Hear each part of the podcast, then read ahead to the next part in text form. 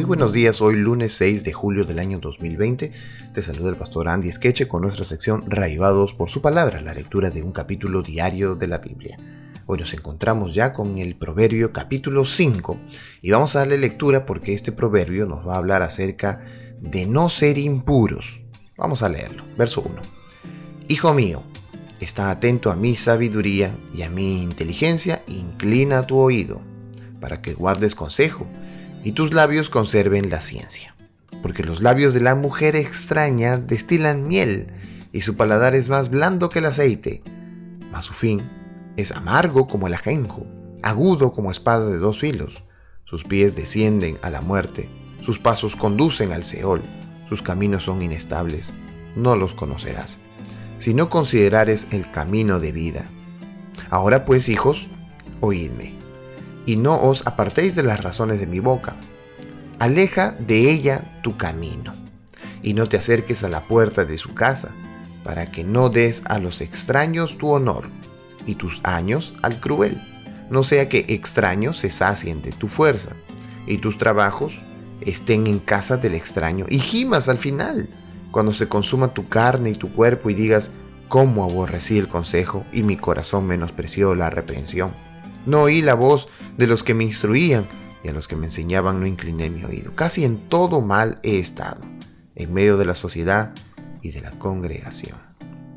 Bueno, aquí hay una amonestación directamente contra la impureza y obviamente la refiere como si fuera una mujer, una mujer extraña que lo llama, que lo busca. Verso 15. Bebe el agua de tu misma cisterna y los raudales de tu propio pozo ¿Se derramarán tus fuentes por las calles y tus corrientes de aguas por las plazas? Sean para ti solo, y no para los extraños contigo. Sea bendito tu manantial, y alégrate con la mujer de tu juventud. Bueno, aquí también hace otra vez otra referencia, ¿no?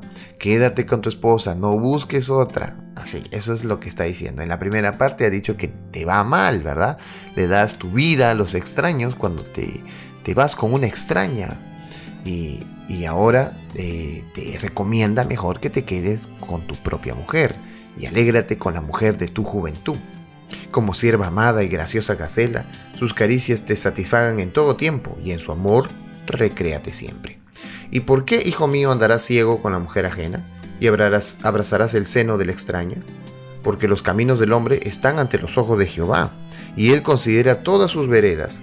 Prenderán al impío sus propias iniquidades y retenido será con las cuerdas de su pecado. Él morirá por falta de corrección y errará por lo inmenso de su locura. Wow, la Biblia considera una locura haberse apartado de tu familia, de tus hijos, de tu esposa, haberse apartado de, lo que realmente Dios te dio. Bueno, es un proverbio interesante, muy bueno, para no caer sobre lo que es impuro, sino que hay que permanecer en el hogar, en la familia, eh, con los hijos, con aquellas cosas eh, y beneficios que Dios te ha dado. Que Dios te bendiga en este día y pueda ser reavivado por su palabra.